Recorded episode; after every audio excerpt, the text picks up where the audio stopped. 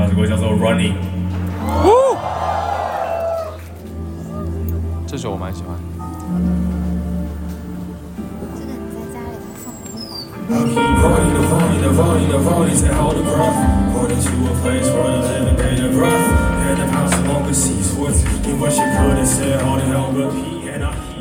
音乐太多，耳朵太少，欢迎收听 Vibration Y 播音室，我是主播十一。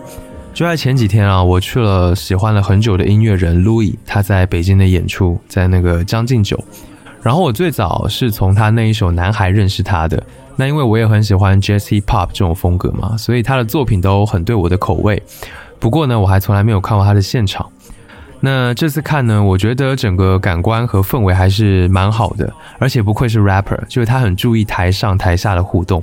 比如说，在演完最后一首歌之后，路易站在这个麦克风架子前面跟大家道谢，还没有下台，结果底下的人呢就开始喊起了 uncle。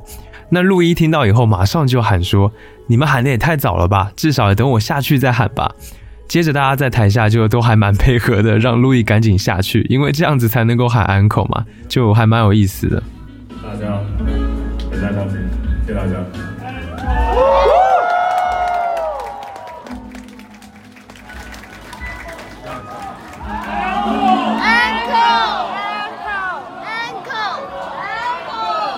这么少叫的？哎，够！先下去之后再叫吧，这样。你下吧。这样的话让我我先下，然后再叫，这样 OK。下吧，下吧还。要稍微走一下。我觉得路易整个现场这个互动感觉啊，还有整体的氛围做的都还蛮到位的，就是你能够感觉到台上台下的音乐人和观众是融合到了一起，大家都很兴奋，一起摇晃身躯，跟着节奏点头，有时候呢甚至还会大合唱，就所有的人都成为了一个整体，情绪也产生了共振，我觉得真的是很好的一次体验。其实我蛮久没有看过专场演出了，那这次看路易的现场，让我回想起了很多难忘的过去看现场的一些经历，还有一些故事，也想起当时看现场看 live 的各种心情。说真的，蛮有重燃我去看 live 的热情的。然后这次呢，我也在这个将进酒的门口啊，看到了小红书音乐听现场不歌倡议的一个活动区域。这个不歌就是不要放鸽子的意思。我就搜索了一下这个倡议嘛，接着就在小红书上面也看到了很多音乐爱好者们分享的跟演出现场有关的经历和故事，真的充满了各种各样的惊喜、感动，甚至还有治愈。仔细去想的话，我觉得音乐现场的魅力吧，就是对于每个乐迷来说，它其实并不仅仅是和心爱的音乐人的一场相聚，它同时呢也会酝酿出一些呃难忘的情绪时刻，比如说和爱人一起看过的一次现场，呃和朋友在音乐节的小型 party，又或者是属于你独自一人的内心的狂欢。我想我们都在演出的现场，跟台上的音乐人，跟一同看演出的人，一起用音乐去构筑了重要的回忆，所以我才会萌生出要做今天这期节目，想要分享难忘的音乐现场这样子的主题。那除了我自己的之外呢，我也通过征集找到了一些朋友们的记录来做分享。我相信每个人他都有属于自己的精彩经历还有情绪，我想我们去分享彼此的感动。更能够让这样的一期节目有所意义。好啦，接下来就让我们正式开始今天的音乐之旅。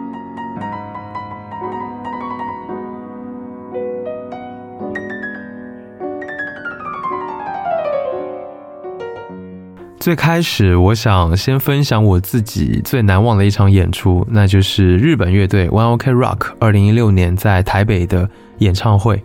那之所以难忘，是因为这一场演唱会在我的人生当中可以说是，呃，在最迷茫的阶段给了我极大的能量还有治愈感。然后到现在呢，我想起这个演唱会，内心都还是会有一点激动。时间要先说回二零一五年的夏天，那个时候我在台湾为期一年的服役结束了。我从服役中心的大门走出来，竟然一下子不知道要往哪里走，然后阳光很大，晒得我一阵晕眩。当时的我其实对于接下来的人生感到非常的迷茫，我不知道未来可以做点什么，似乎眼前有一些选择，但是呢，选哪一个才是更好的，我也不知道。那那时离我回上海还有一段时间嘛，于是呢，我就在台湾打起了工，就这么郁闷迷茫的过了几个月。接着，二零一六年来了。这一年年初，One Ok Rock 要在台北的小巨蛋开演唱会。那其实我很早就抢到了票，因为我真的喜欢他们很久了。而且在演唱会开始之前的一个礼拜，我几乎每天都听他们的歌，就是非常的期待。然后当天晚上我很兴奋啊，到了小巨蛋，买了他们的周边，两件 T 恤，一条毛巾，穿上了 T 恤，然后脖子挂着毛巾，在场内找到了自己的位置。结果当时呢，嗯，发生了一件我至今都觉得很奇怪的事情。就是在等待他们上台之前的一段时间里，我看着来来往往的歌迷熙熙攘攘的进入场内，我慢慢的感到有一种很恍惚的感觉，就是我怎么会在这里呢？然后看着身边那么多不认识的人，我不禁想起自己现在的状态，没有目标方向，也没有可以依靠的人，一切似乎都是那么的虚无。就是我本来很兴奋的，但是就一下子我觉得一切都毫无意义，没有必要，我陷入了一种。很奇怪的情绪，很难受，甚至都要站起身来走了。我就是我不想看这个演唱会了，我屁股都离开座位了。突然，现场响起了开场的音乐，然后整个小巨蛋的观众啊就一起尖叫、鼓掌。我好像一下子就从刚刚说的那个情绪当中惊醒了过来，接着就看到乐队成员们上台，然后演出就这么开始了。当晚的这个演出表演毫无冷场，气氛从头到尾都非常的热烈。就这么持续了两个多小时，而我呢，也忘情的投入到了音乐当中，和我身边不认识的人一起大合唱，一起蹦跳甩头，把我内心所有的胆怯、懦弱还有迷茫也一起宣泄了出来。演出结束，我从小巨蛋走出来，头上身上的汗还没有干，我一边擦汗一边回想刚才演唱会上的一切，那晚我就有一种被治愈了的感觉。演唱会上有一首歌特别的鼓舞我，叫做《Decision》决定。塔卡在歌里面唱：“我想为我自己而活。”他的歌声是那么的有力坚定，就一下子就击中我了。说真的，我从这场演出得到了很多的能量，这些能量给了我勇气去面对未来并不明确的生活。哪怕我内心的困惑还没有解除，但只要坚定的去寻找自己真正想要的，我想慢慢的都会变得明朗起来。而这个能量呢？到如今都还存在于我的心里。下面让我们来听这一首歌《Decision》。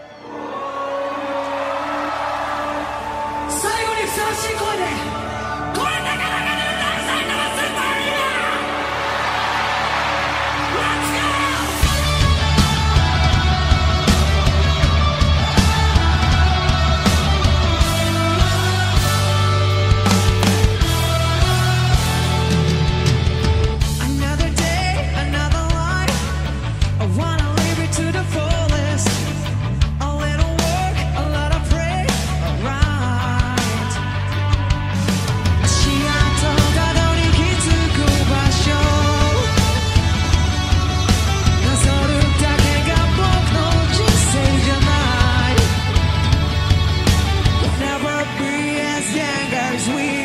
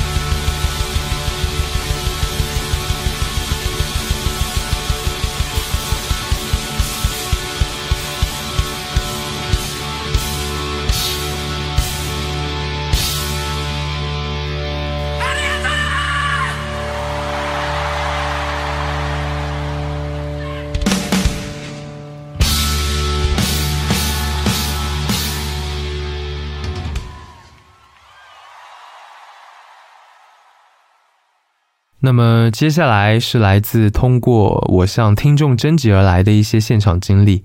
我发现大家的经历还有故事都还蛮特别的，也有很多我有同感的地方。那下面就是来自听众群的朋友子源，他分享的他最难忘的现场。呃，他的这个经历当中最打动我的是一句话，他说：“你永远不会知道乐队解散、休团、成员退出，或者明天哪一个会先来。”所以他很珍惜每一次看演出的机会。我我觉得真的是这样子啊！我相信听节目的你，可能也会有过这种遗憾吧。以前呢，我有一个奉若神明的一个后摇乐队，叫做 Godspeed Black Empire，简称黑帝。他们来国内演出，然后只有两场。结果当时我好像是因为工作的原因还是什么，就是没有去嘛。那本来想着之后应该还会来吧，结果一直到现在都没有来。然后呢，这个乐队也已经是一个快要二十年的老团了吧？我真的不知道他们什么时候可能就不做音乐或者解散了。然后到现在我想一想，我就觉得真的太遗憾了。所以真的是要懂得珍惜。那话说回来吧，接下来就是我口述子源他的经历。然后当中现场演出的声音是子源他当时录下来的。因为喜欢上海城市的氛围，我在二零二二年初便从北京搬来上海。结果一整年都因为口罩的原因，大部分时间被迫在家。在这个只有十一平的出租屋里，有一颗看不见但是压着的大石头，让我总是不能放心、胆大的喘气。后来情况稍好了一些，演出也零星恢复了。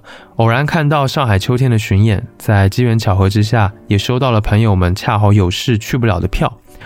那次巡演呢，是他们在国内演出的最后一站，连演两天。但是第一天刚演完，演出群就传出，呃，被莫名其妙举报投诉，于是演出不得不临时取消的消息。大家虽然担心今天不能演了，但是都按时到了演出现场。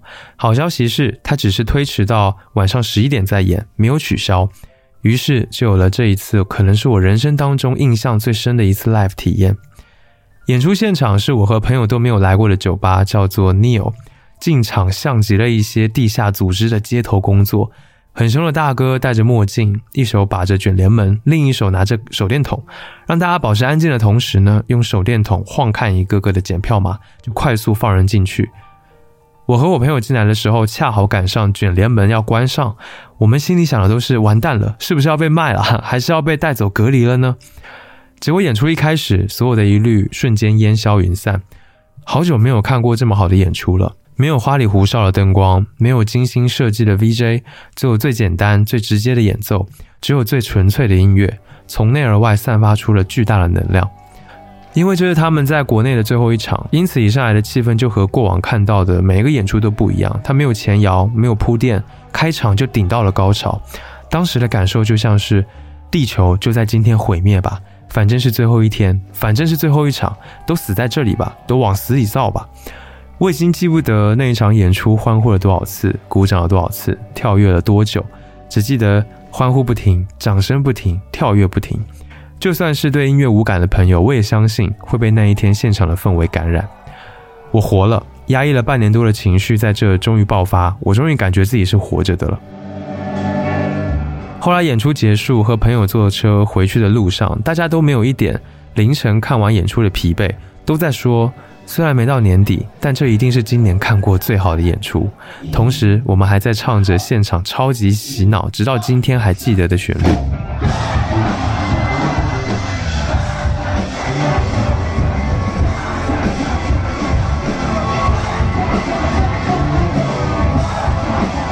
很难过的是，今年演出市场大幅缓和了，没等来他们今年的巡演。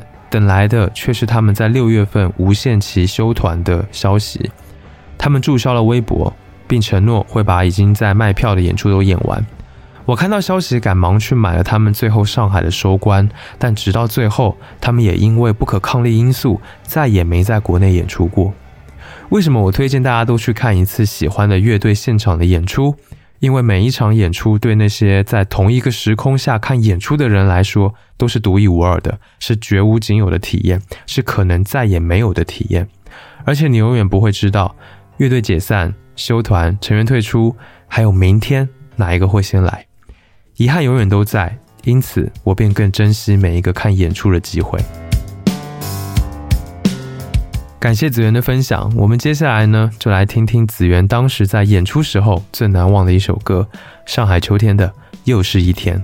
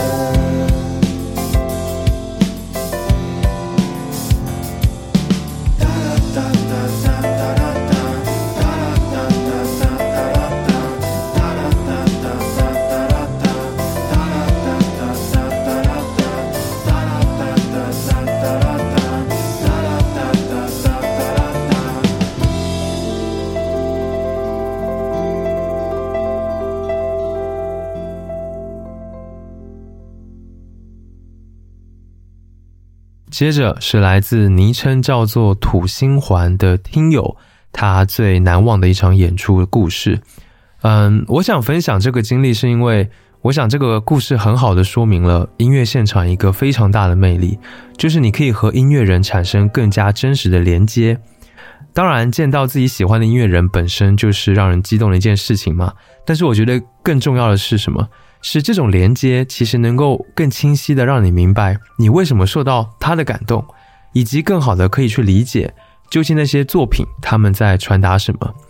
那因为土星环他分享的这个现场的音乐风格是厚黑金属，可能能接受的人不是太多，会觉得很吵，所以呢，我也稍微控制了一下这个歌曲的时长。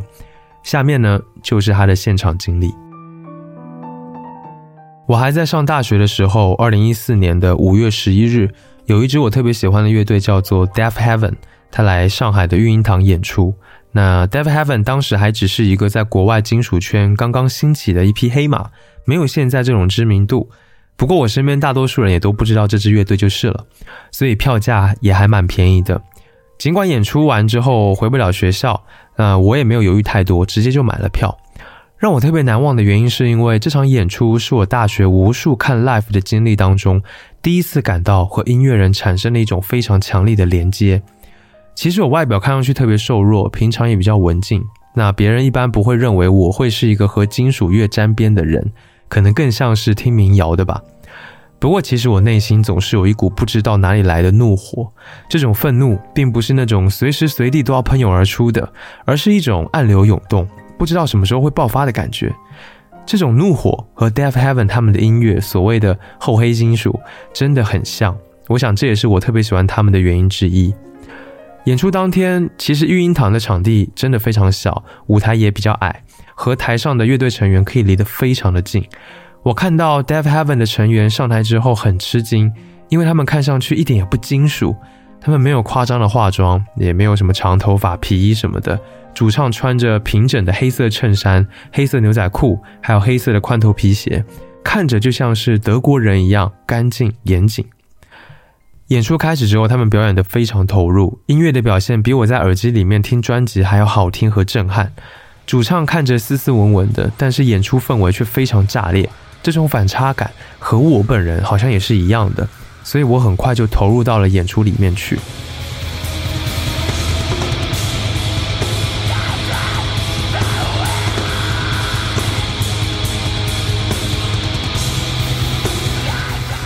演出场面渐渐失控，主唱脚踩音箱唱黑嗓，底下所有的观众都开始 POGO 横冲直撞，我也加入其中。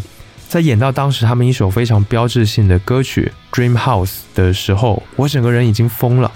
在疯狂的音乐当中，我们疯狂的发泄。我们在第一排的栏杆处吼叫，然后把手举得高高的，主唱也把手搭在我们的手上。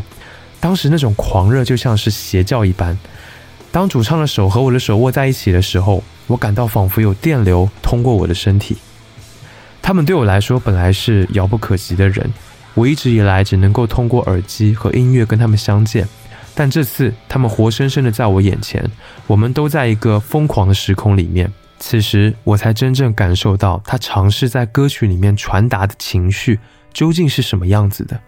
这说起来很玄，但确实只有在现实生活中的交集，才会产生这种真正的化学反应。那个晚上结束以后，因为我没有地方去，只好去当时打工的地方的沙发上睡觉。隔天醒来，我觉得全身上下都很痛，然后我的脖子已经不是我自己的了，就是完全没有办法动。但是回想起前一晚的那疯狂，真的是如梦境一般，而玉婴堂也成为了我的 dream house。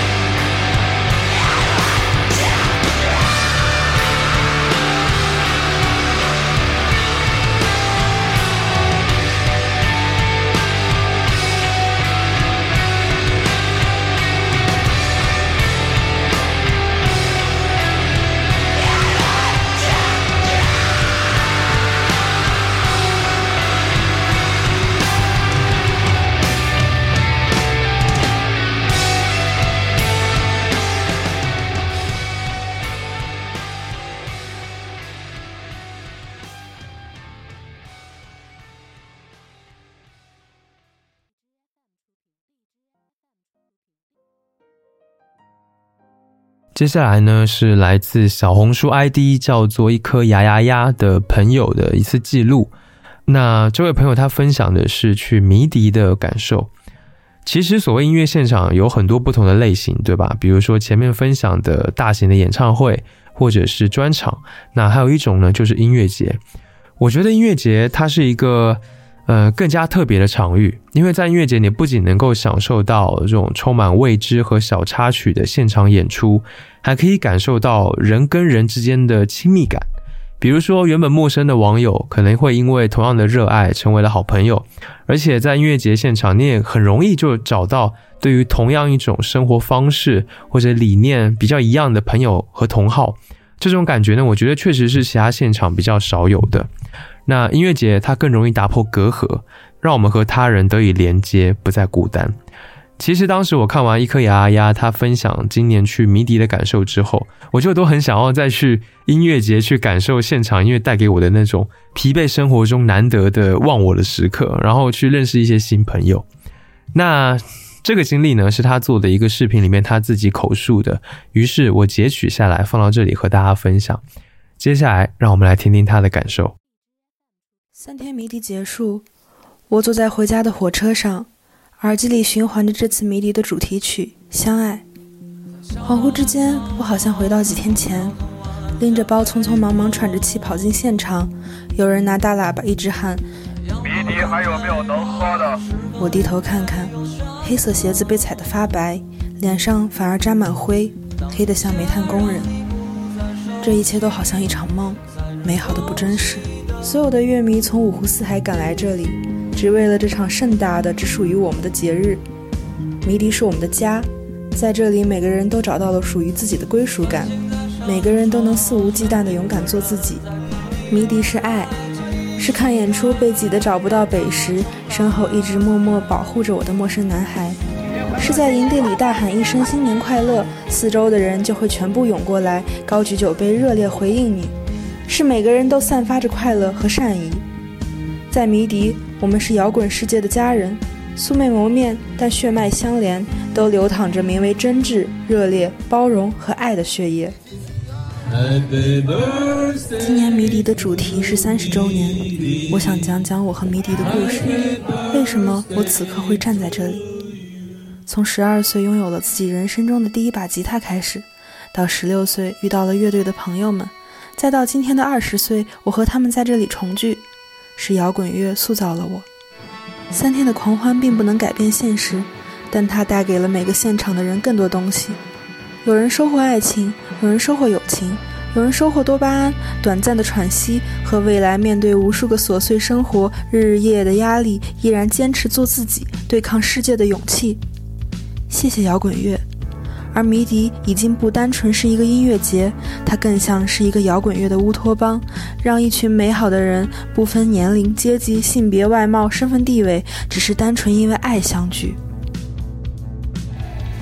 人群散去，我独自在充电处坐了很久，看着逐渐冷清的场地，互相告别的人们，还没来得及被巨大的落差所击垮，就被旁边舞台组的工作人员拽去帮忙拍合照。我摁下快门，他们互相搭着肩膀，冲着镜头笑得灿烂。我明白，再见是为了更好的相聚。在营地分别之前。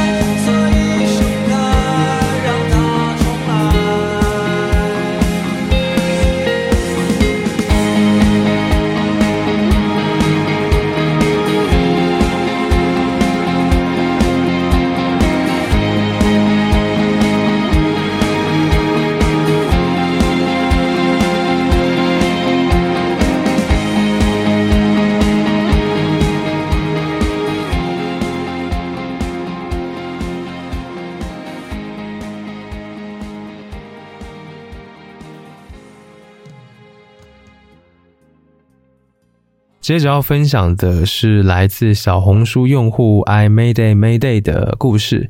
他的这个经历，这个故事是和爱情有关的，而且就真的很像电视剧或者电影才会有的情节，很神奇啊。然后我也觉得很浪漫。我我想，对于每一个五月天的歌迷来说，爱情都是一个在听他们的歌的时候特别重要的主题，对吧？很多人呢，包括我自己也是，五月天基本都是贯穿了自己整个青春时期的爱情的一个存在啊。所以呢，当我看到这个故事的时候，我就特别的感动。就虽然，哎呀，我觉得有一点小肉麻哈，但是自己喜欢的人和自己一样都喜欢五月天，而且当五月天的演唱会和自己的爱情居然产生了这么强的联系，我只能说是就特别好，真的祝福他们。那他的故事呢，有一个标题叫做《分开十五年后，我们又一起看了五月天》。开个小号记录一下这件值得感恩且很神奇的境遇吧。我和初恋男友分开了十五年，当时我准备出国，他备考复旦，加上我们俩都年少轻狂，所以就分手了。在这个期间呢，毫无联系，也没有对方的联系方式。但是机缘巧合，在我今年回国度假的时候，我们又重新联系上了。于是命运的齿轮重新转动，我们就再续前缘啦。高二的时候呢，我们一起在上海虹口看了五月天演唱会。没想到十五年后，我们竟然又一起看了西安场五月天。这种感觉真的就像是坐了时光机穿梭了一般。分开前我们都才十七岁，再见面两个人都快三十二了。当年想要一起看演唱会，都要存好久好久的钱，晚归呢也要跟父母讲很久才会被允许，还得骗他们说是跟朋友去的。呵，如今呢，彼此都工作了，成年了，去一趟西安变得无比的轻松，而且万万没想到，现在最难的是抢票。九月初的西安不算太凉，蹦完《派对动物》这首歌，坐下来的时候，感觉一直有一丝舒服的风在吹着我。低头一看，原来男朋友一直拿着小风扇给我吹，期间还作为一枚合格的 WMLS 一直举荧光棒。这个插一句话解释啊，这个 WMLS 就是五迷老师的缩写。点歌环节竟然唱了他最喜欢的超人。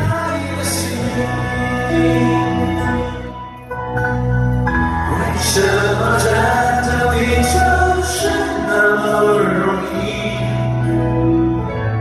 为什么束手无策我和你的爱情为什么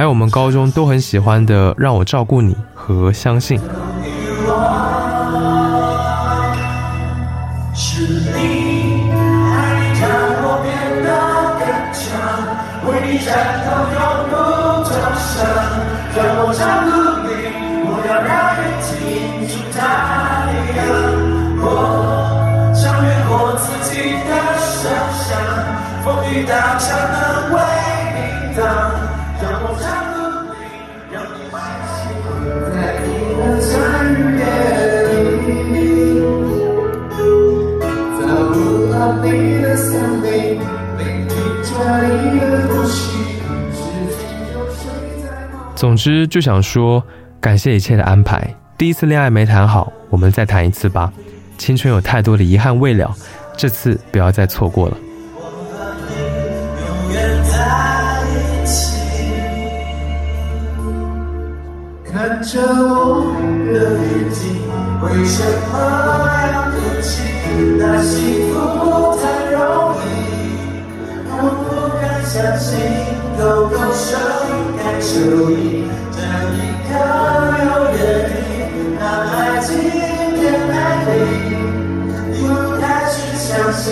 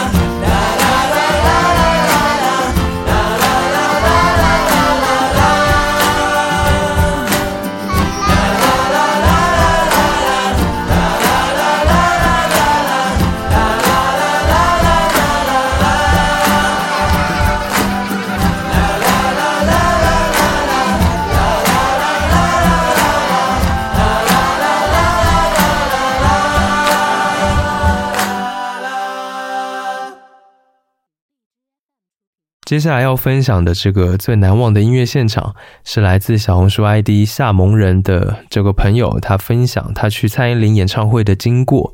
他的这个标题写的特别的好，他说：“都别搞错了，看演唱会其实是为了偷能量的。”他的这个经历和我最一开始分享 One Ok Rock 演唱会的原因很像啊，就是都是从这个现场演出当中获得了很大的能量。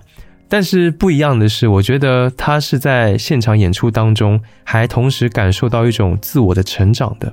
我觉得这一点很妙。比如说，我六年前看某某歌手的演唱会，跟六年后的现在，我再看同一个歌手的演唱会，其实这种心境的变化是能够感觉到的。人有时候呢，就是需要一个坐标系嘛，来定位一下自己，才能够观察到自己的变化或者成长。在他的故事当中，我觉得这个现场演出演唱会。它就可以是这个坐标系。那么以下呢，就是他的经历当中的部分现场声音是夏蒙人他自己在演唱会上录下来的。在演唱会开场的时候，我人正好到虹桥机场附近的高架上，一架飞机刚好穿过淡粉色云层，穿过云霄里，歌里也正好唱到，绕一圈我才发现我有更远地平线。二十几岁听蔡依林时候最爱听的是《倒带》和《天空》，到了如今三十岁的年纪，才发现柠檬草的味道才最能够唱出我当下爱情的心境。从前我很爱用爱情当做和世界交互的工具，因此在爱情中有着飞蛾扑火一般的姿态，还骄傲地自称是心碎艺术家。回望那时，虽然也收获了无数浪漫和心碎，但如今看来实在是太过于给自己设限了。我就是一架飞机，也许在过去某个建造自己的车间里，我曾以为机场的停机坪就是我的最远处。还好我现在已经正式起航，飞往世界各个角落里了。我想我亦有更远地平线。去看蔡依林演唱会的时候，我迟到了将近一个小时，但却觉得天下实在没有比这个更好的安排了。进场的时候，我一路穿着人字拖狂奔，越跑却越兴奋。先前对于迟到的紧张和焦灼全部一扫而空了。跑进会场的时候，刚好是一首狂欢舞曲，所有的人都兴奋极了。那一刻，我想我可以切切实实地感受到这几万人汇聚在一起的能量，它是有实体的，是粉红色的，是闪烁发光的。因此，我跑进会场的时候，完全当作是自己的演唱会，边跑边舞动身体，回应四面八方的人群，感受这一束光就是为我而打，感受此刻我就是至高无上的上帝。而当我感受到这个时刻的时候，我们每个人都是上帝。我在慢慢明白，这世界上的所有一切不过就是一场游戏而已。我有绝对的掌控权，决定我要如何来玩我这场人生游戏。于是后来在演唱会中场播放短片时，蔡依林讲：“I am not thinking about being perfect. I just wanna give our energy to the audience.” 我几乎是要有流泪的冲动。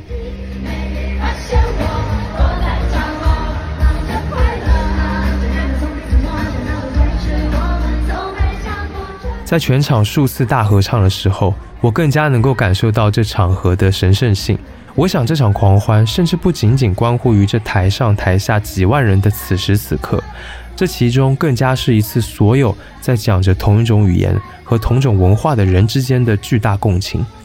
如果每一次共情都如同两根电线互相过电的话，那天知道这几万人一起的共情是如何一场电闪雷鸣。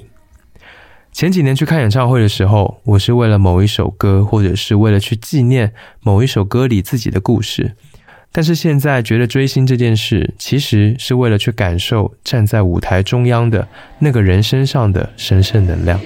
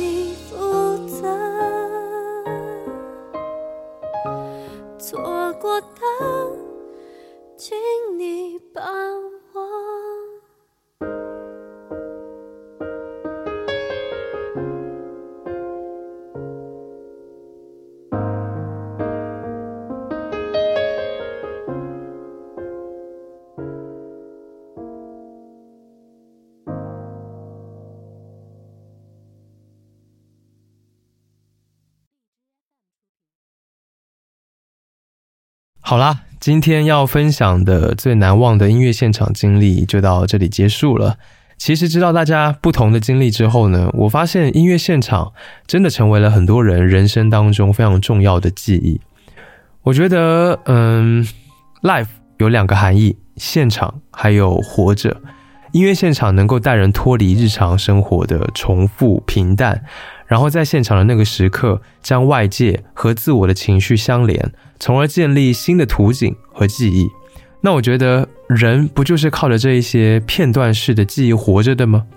如果作为喜欢音乐的爱好者，却放弃了去看现场，失去了对现场演出的热爱或者热情吧，那对我来说，我觉得那真的是太可惜了。所以这一次小红书音乐它联动全国三十六座城市、六十家 live house 发起的这个听现场不歌倡议，真的是有提醒或者说是鼓舞到我吧。那这个倡议就是在说，想要让大家不割现场，然后不割朋友，不割自己，可以通过去现场听音乐这件事情，创造、感受更多的呃感动和各种可能性。就我听到“不割自己”这四个字的时候，我就觉得天哪，太扎心了。因为仔细想想，很多时候我真的是因为各种各样的事情，可能是工作啊，或者是因为懒了，嗯，然后有很多本来也挺想去看的现场演出就没有去。那其实我觉得这就是我在割了我自己啊，或者是在割那个当下，说不定我因此错过了很多可能会产生感动的时刻，对吧？所以我觉得我做完这期节目，或者你听完这期节目，我们都可以重拾起对生活、对音乐的这种积极的热爱，让我们都不割朋友，不割现场，最重要的是不割当下，不割自己，不再错过音乐的感动时刻。因为我觉得这些感动才是我们现在的生活当中最需要的东西。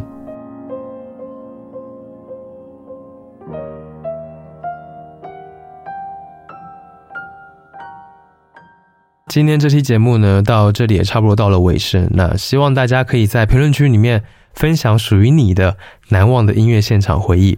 还有最后呢，要感谢小红书音乐听现场不歌倡议对本期节目的支持。我自己其实还蛮喜欢在小红书上面看音乐相关的东西的啦，而且我偶尔也会更新一下自己的小红书账号嘛。那我觉得就是在上面我可以看到音乐人分享音乐啊、日常的一些笔记，那有时候还可以看他们直播，拉近我跟他们之间的距离。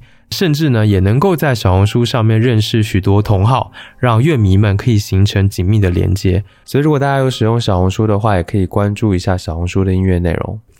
那么，节目的最后，我想回到最一开始我分享的 One OK Rock 在二零一六年台北小巨蛋演唱会上的一首我至今难忘的全场大合唱的歌《Wherever You Are》。